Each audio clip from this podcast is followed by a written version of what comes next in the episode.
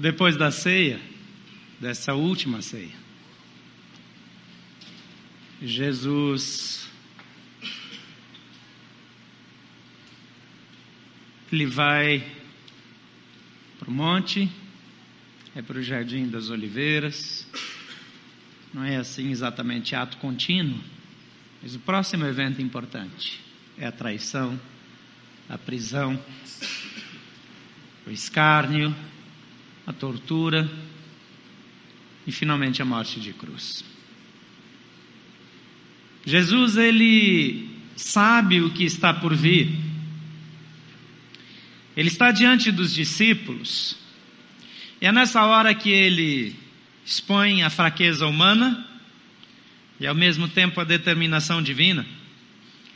Ele pede para os discípulos mais próximos ficarem com ele, vigiarem com ele, orarem com ele, mas nem isso funciona, porque nesse momento o Cordeiro de Deus está sozinho. João disse: Este é o Cordeiro de Deus que tira o pecado do mundo. O sistema lá do Velho Testamento, o sistema de leis, o sistema de práticas, trazia algumas, alguns ensinamentos, algumas exigências, para que o povo conseguisse compreender aquilo que estava por vir. Deus usa um processo didático e longo para que finalmente nós conseguíssemos entender a necessidade de Ele enviar o seu filho para morrer em nosso lugar. Ao longo dos anos, Ele está estabelecendo o padrão. A lei do Velho Testamento está dizendo é assim que precisa ser, para que alguém tenha comunhão com Deus, para que alguém obtenha a redenção, precisa viver dessa maneira, precisa viver sem pecar. Mas como eles não conseguiam ficar sem pecar, então Deus estabelece um sacrifício. E uma vez por ano, no dia que os judeus chamam de Yom Kippur, eles fazem um holocausto. E fazem um sacrifício pelo pecado. E primeiro o sumo sacerdote precisa sacrificar por si mesmo, pelo seu próprio pecado. Depois, eles pegam dois bodes, e um bode é sacrificado, é sangrado, é imolado, e o sangue é derramado ali. E o sumo sacerdote impõe as mãos sobre o outro bode e como que transfere os pecados do povo para o outro. E ele é levado para fora do arraial. É abandonado para morrer no deserto. Todo ano tinha que fazer de novo. Depois daquele momento de sacrifício, o povo se sentia como se tivesse sido expiado o seu pecado. O objetivo desse sacrifício simbólico era apontar para as consequências mais terríveis do pecado e começar a mostrar que, para que eu não precise morrer, um inocente precisa assumir a minha culpa. Então, quando o cordeiro era imolado, quando o bode expiatório era jogado para fora, abandonado, rejeitado, isolado. Deus está dizendo um dia: meu filho vai ser ignorado, vai ser abandonado pelos seus seguidores mais íntimos, e vai se sentir abandonado por mim, porque eu não poderei olhar para ele quando ele assumiu o pecado de todos vocês. E lá na cruz nós ouvimos Jesus dizendo: Pai, por que me desamparaste? O inocente sofrendo a injustiça. para que a minha injustiça seja substituída pela justiça divina. O único ser que se manteve perfeitamente puro, porque não havia um sequer, a Bíblia diz: não há um justo, não há um sequer. Então Deus se vem e toma a minha injustiça, o meu pecado, e se rende na cruz do Calvário. O dia da expiação, que os judeus celebram até hoje, no mês de outubro de cada ano, continua na religião judaica, sendo um momento de receber perdão. Mas é interessante que aquele sacrifício era e é hoje para os judeus uma repetição anual. Porque eu não sou capaz de me manter puro. Que o ser humano não é capaz de se sentir sequer perdoado. Porque ele sabe o que ele vai fazer de novo.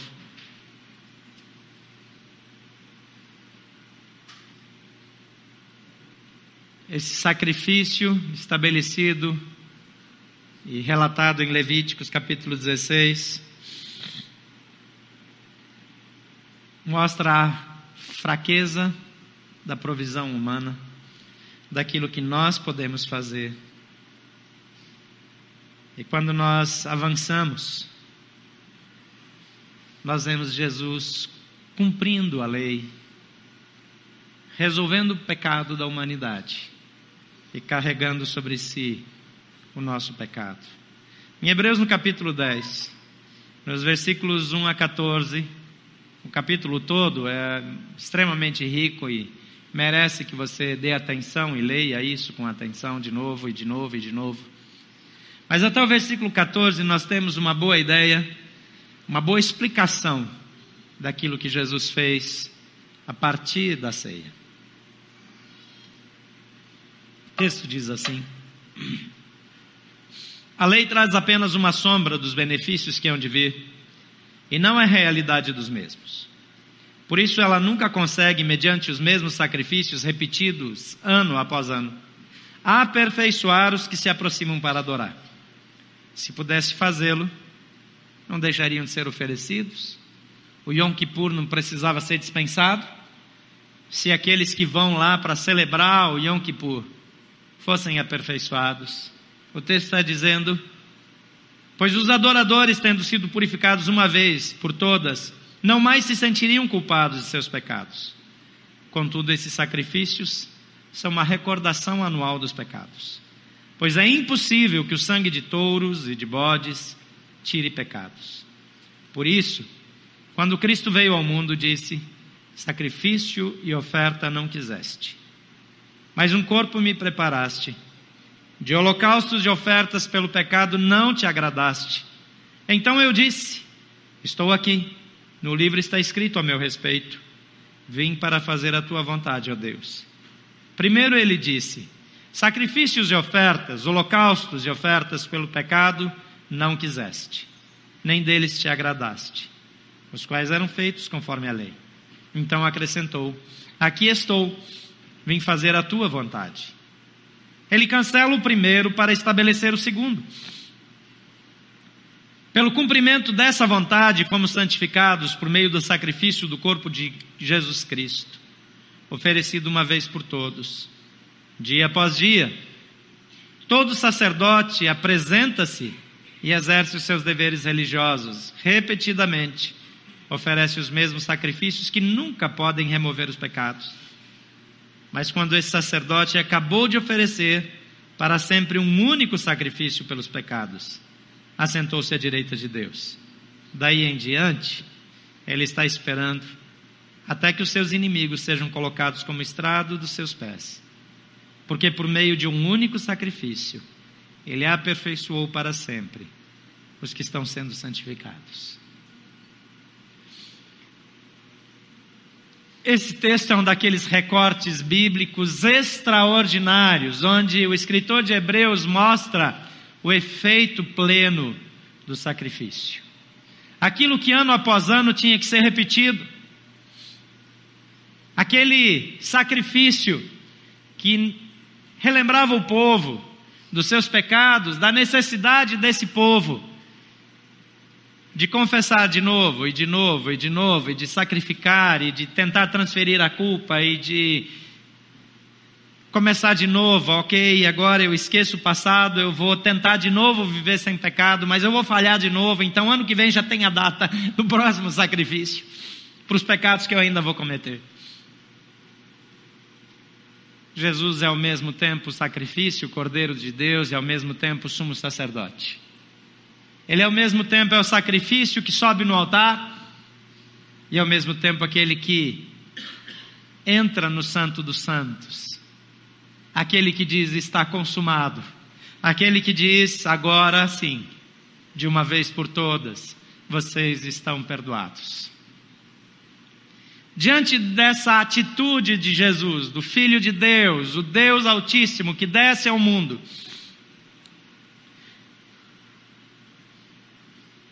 existem atitudes que eu e você podemos tomar.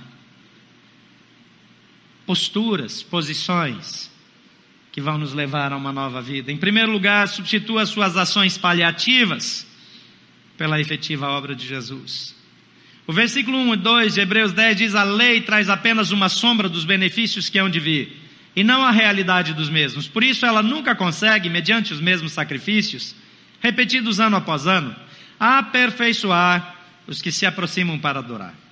Se pudesse fazê-lo, não deixariam de ser oferecidos, pois os adoradores, tendo sido purificados uma vez por todas, não mais se sentiriam culpados de seus pecados. Contudo, esses sacrifícios são uma recordação anual de pecados, pois é impossível que o sangue de touros e de bodes tire o pecado dos homens.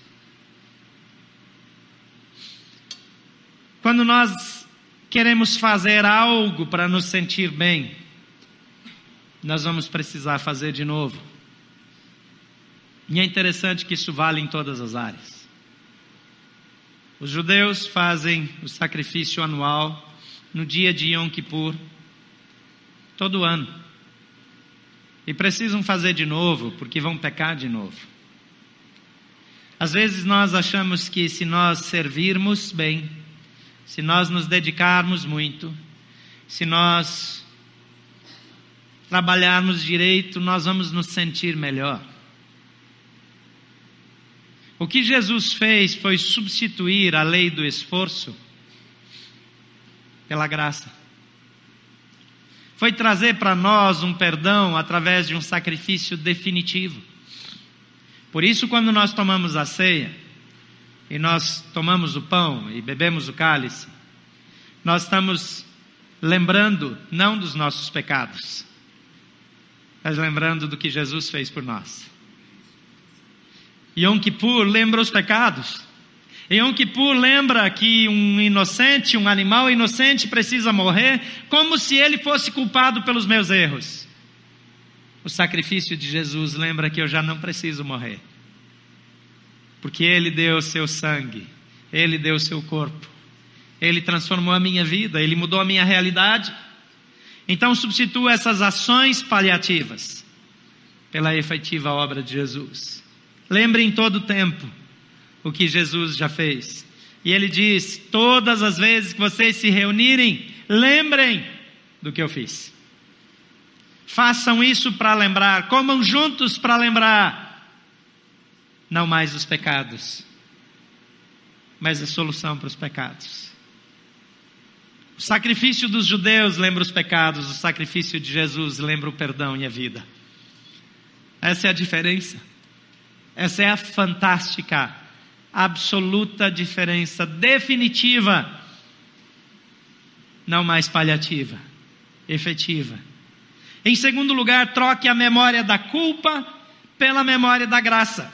O versículo 3 a 9 diz: Contudo, esses sacrifícios são uma recordação anual dos pecados, pois é impossível que o sangue de touro e de bodes tire pecados.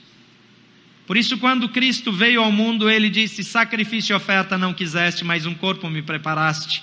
De holocaustos e ofertas pelo pecado não te agradaste. Então disse eu: Eis aqui estou.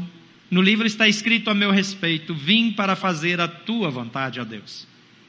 Primeiro ele disse: sacrifícios, ofertas, holocaustos e ofertas pelo pecado não quiseste, nem deles te agradaste, os quais eram feitos conforme a lei. Então acrescentou: Aqui estou e vim fazer a tua vontade. Ele cancela o primeiro sacrifício, ele cancela o primeiro sistema e estabelece o segundo. É interessante que o efeito da memória do pecado na vida do ser humano é destrutivo. Crise de consciência. Dor profunda. Nós ouvimos um testemunho hoje de manhã de um de uma pessoa que sofre de estresse pós-traumático. O efeito do estresse pós-traumático é que cada vez que o gatilho da memória é acionado, os efeitos, as sensações provocadas pelo trauma em questão voltam a se manifestar de modo efetivo. O pecado na nossa vida é o trauma. Nós precisamos nos sentir bem.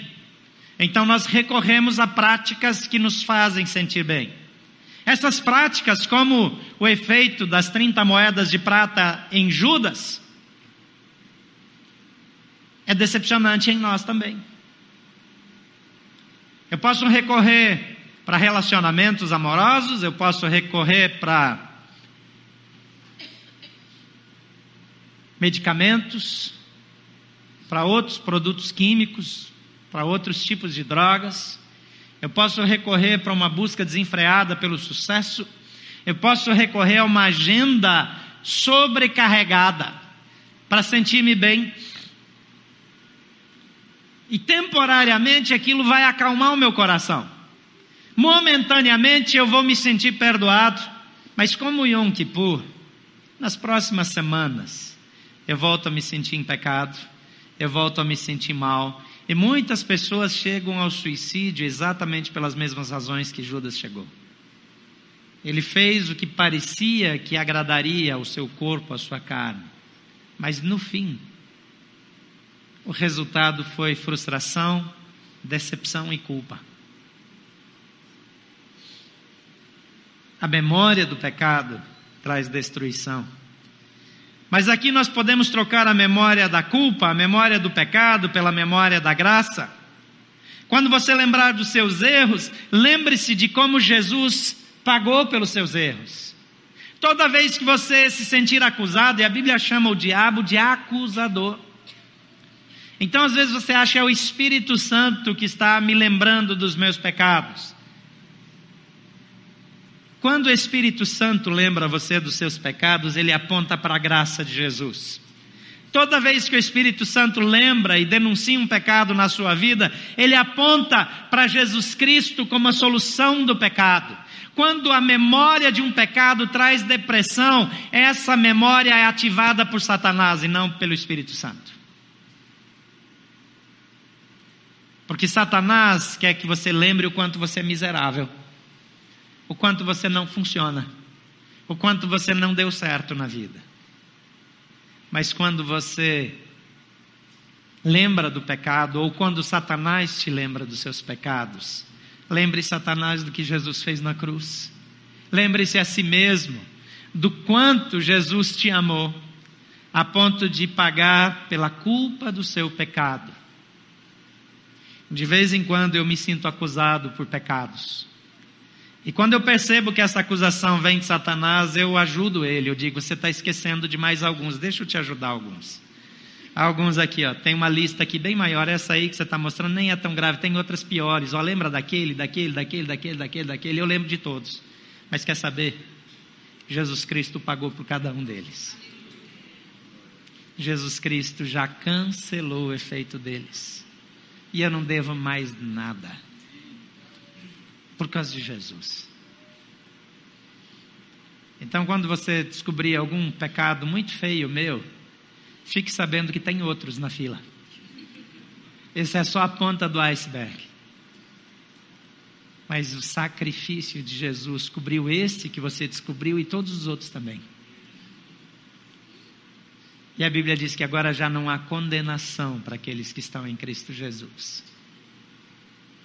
E quando alguém inventa um pecado novo que você não praticou, em vez de você ficar preocupado em defender-se e dizer, mas eu não fiz.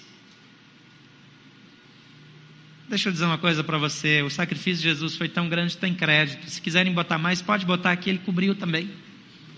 Não se defenda, não se preocupe. Jesus Cristo já cobriu até as falsas acusações. Em terceiro lugar, receba a santificação por meio da conquista de Jesus. O versículo 10 a 12 diz: Pelo cumprimento dessa vontade somos, fomos santificados. Isso aqui já está num tempo pleno. Não é seremos, não é nem somos, é fomos. Já aconteceu, já foi efetivado, já é obra completa. Por meio do sacrifício do corpo de Jesus, oferecido uma vez por todas. Quer saber? Jesus já morreu na cruz e já perdoou até os pecados que eu ainda não cometi. eu ainda vou pecar de novo. E você também.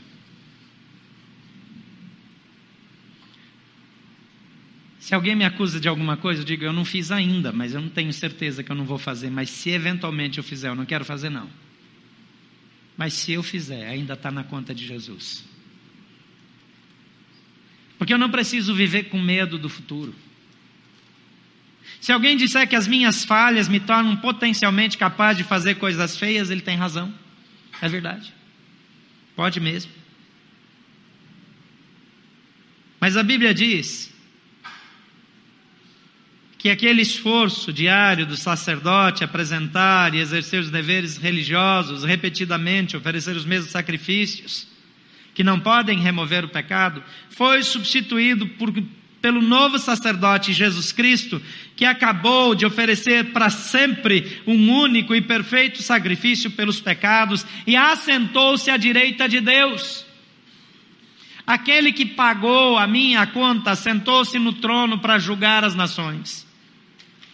O Antigo Testamento trouxe um sistema de meritocracia e o objetivo era evidenciar a insuficiência do esforço. Mas Jesus trouxe o sistema da graça, que diz que tudo que podia ser feito foi feito em Jesus. Tudo que precisava ser feito foi feito em Jesus. E agora, como Paulo diz, não sou mais eu quem vive, mas Cristo vive em mim. E a vida que agora vivo, vivo-a na fé, pela fé no Filho de Deus. O que me credencia não é o meu comportamento. O que me credencia é o comportamento de Jesus Cristo de Nazaré. O que me credencia não é a mudança que eu já consegui fazer na minha forma de viver, mas é aquilo que Jesus fez em João 8,36: diz, portanto, se o Filho os libertar, vocês de fato serão livres. Se for o meu esforço, eu vou continuar fazendo de novo, mas quando Jesus me liberta, não foi mais o meu esforço. Em quarto lugar, descanse na perfeição de Jesus. O versículo 13 e 14 diz: Daí em diante, ele está esperando até que os seus inimigos sejam colocados como estrada nos seus pés. Porque por meio de um único sacrifício, ele aperfeiçoou para sempre os que estão sendo santificados. Jesus completou a obra. Por algum tempo, Satanás vai continuar agindo no planeta Terra. Por algum tempo, ele vai continuar acusando a gente. Por algum tempo, ele vai continuar sendo tentador. Por algum tempo, ele vai continuar promovendo corrupção, engano, balcões de negócios sujos, escusos. Mas um dia, o Senhor colocará Satanás debaixo dos nossos pés, porque nós somos o corpo de Cristo. Romanos 16, 19. Ele colocará Satanás debaixo dos nossos pés.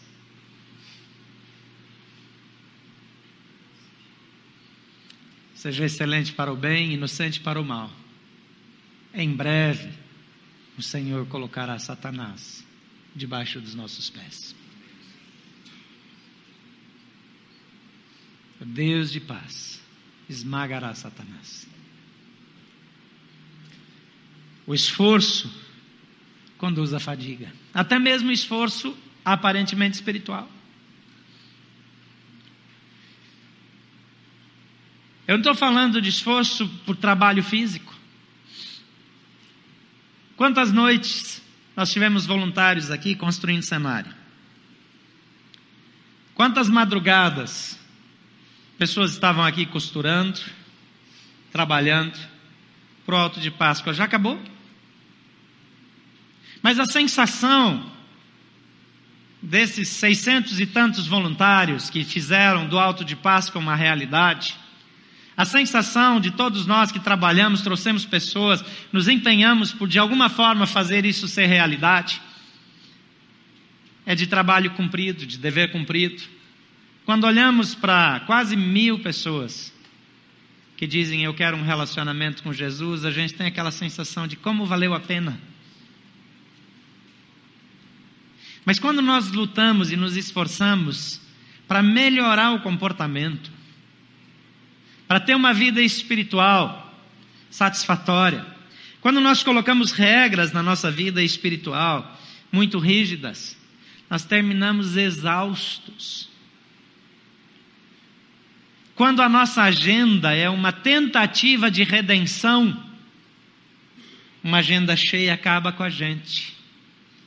Quando a nossa agenda reflete a graça de Jesus, o cansaço físico vem, mas o descanso da alma é uma realidade. É tão diferente. Às vezes eu tenho, eu olho para duas agendas iguais, duas agendas cheias. Uma pessoa vive no descanso de Deus, tem agenda cheia. Uma pessoa vive no esforço e tem agenda cheia. Essa pessoa aqui vai morrer do coração e essa aqui vai viver até os 100 anos. A questão não é quanto esforço físico eu faço. As pessoas que antigamente trabalhavam na roça, de sol a sol, podiam ser felizes ou infelizes. O operário de uma fábrica que precisa sair de casa às três da manhã e pegar cinco ônibus nas grandes metrópoles brasileiras e depois trabalhar oito horas e pegar cinco ônibus de volta para casa e chega em casa morto, um é feliz e o outro é infeliz. Um está pronto para passar o domingo na igreja e o outro no domingo só quer morrer para aguentar a segunda-feira. Qual é a diferença? O que nos motiva, o que está por baixo? Quando eu vivo na dependência, no esforço, quando eu preciso fazer para me sentir justificado, eu estou morrendo.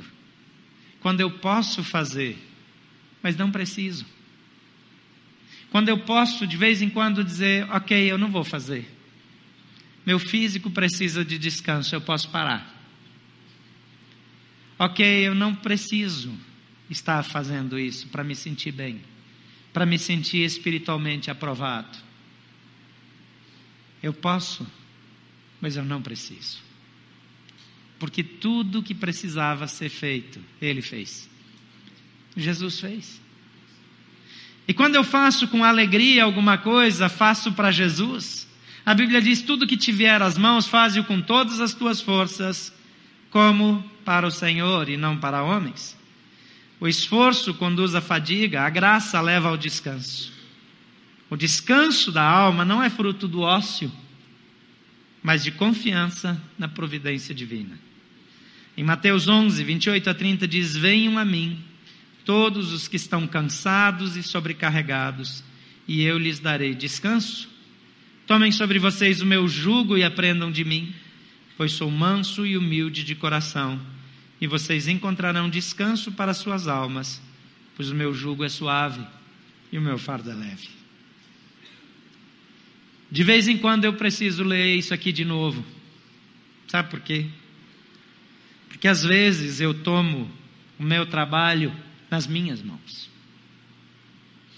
Às vezes sentar e aconselhar pessoas que estão com problemas, ouvir histórias difíceis, histórias ruins. Às vezes tratar do pecado de pessoas que insistem em viver em atitudes de pecado contra a sua família, contra o seu casamento.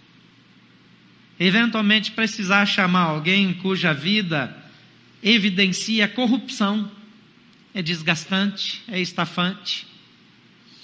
E eu começo a achar que eu estou fazendo. E quando eu chego nesses momentos, eu preciso parar e dizer: Jesus, me perdoa porque eu estou tomando o seu lugar. Eu não posso fazer nada para essa gente. Eu só posso apontar para Jesus, que já fez tudo o que precisa ser feito. Jesus diz: Venham a mim os que estão cansados e sobrecarregados. E a religião pega as pessoas e diz: Você está em pecado e você precisa de Jesus. Aí a pessoa recebe a Jesus e diz: Agora eu posso descansar. Ele diz: Vai descansar? Não, você vai ralar. Agora é que vai começar. Agora você vai ver quão miserável você é e quanto nós vamos tirar o seu couro. Então, o seu voluntariado, ele pode ser uma opressão. Por isso eu gosto do termo voluntariado. Porque Jesus não nos chama para servir porque nós temos obrigações espirituais. Se você acha que você vai ser redimido por causa do seu bom trabalho, eu recomendo que você pare de servir por algum tempo. Sabe por quê? Porque Jesus já fez tudo. A diferença entre alguém que está servindo por causa da graça e alguém que serve por obrigação é a murmuração. Alguns de nós servem reclamando o tempo todo, dizendo ninguém faz, ninguém ajuda, eu não tenho pessoas. A pessoa serve olhando para aquilo que os outros não fazem. Você já viu isso? Você já fez isso? A pessoa serve, ela faz um bom trabalho, mas o trabalho no esforço, ele evidencia que o outro não faz com a mesma dedicação. Que o outro, por que, que o outro não ficou aqui até de madrugada? Por que, que o outro tem que ir embora dormir cedo? Por que, que o outro diz, ah, eu não posso? E eu digo, que servo ruim vai ser jogado para as trevas exteriores, onde tem choro e ranger de dentes. Merece. Miserável. Quando eu sirvo pela graça, eu não olho para o que o outro faz ou deixa de fazer. Eu tenho alegria no privilégio de servir ao meu Senhor. Eu não faço porque isso me torna digno. Eu não faço porque isso mostra o quanto eu sou bom. Eu faço porque Jesus fez por mim. Eu faço porque Ele já resolveu tudo. E agora eu tenho alegria, eu tenho prazer em servi-lo. Ele diz: se você ainda está cansado e sobrecarregado, Jesus diz: Vem para mim, porque eu já carreguei o seu fardo. Eu já carreguei o peso, eu já fiz o esforço. Eu carreguei a cruz, eu fui pregado na cruz. Eu me esforcei para não desistir. Você só precisa descansar em mim. Aprender a descansar em Jesus é de fundamental importância. O apóstolo João, discípulo de Jesus, teve uma visão dos seres celestiais, aqueles seres viventes esquisitíssimos que Apocalipse descreve, que parecem aqueles filmes bizarros que às vezes a gente assiste. E ele fala desses seres celestiais exaltando a obra de Jesus. E nós, os que fomos alvos da Sua graça, graça que foi manifestada através do sacrifício de Jesus em nosso favor, somos convidados a adorar junto com eles, a fazer coro com eles, a declarar como eles: digno é o cordeiro que foi morto, de receber honra, poder, riqueza, adoração. Apocalipse 5, de 11 a 14, diz: Olhei e ouvi a voz de muitos anjos, milhares de milhares, milhões de milhões. Eles rodeavam o trono, bem como os seres viventes e os anciãos, e cantavam em alta voz: Digno é o cordeiro que foi morto, de receber poder, riqueza, sabedoria, força, honra, glória e louvor. Depois ouvi todas as criaturas existentes no céu e na terra, debaixo da terra e no mar, e tudo que neles há, que diziam: Aquele que está sentado no trono e ao Cordeiro, sejam o louvor, a honra, a glória e o poder para todo sempre. E os quatro seres viventes disseram Amém. E os anciãos prostraram-se e o adoraram. E a Bíblia diz que esses anciãos haviam lançado as suas coroas aos pés desse cordeiro. Todas as suas conquistas, toda a sua honra, todo o símbolo do seu poder aos pés do cordeiro.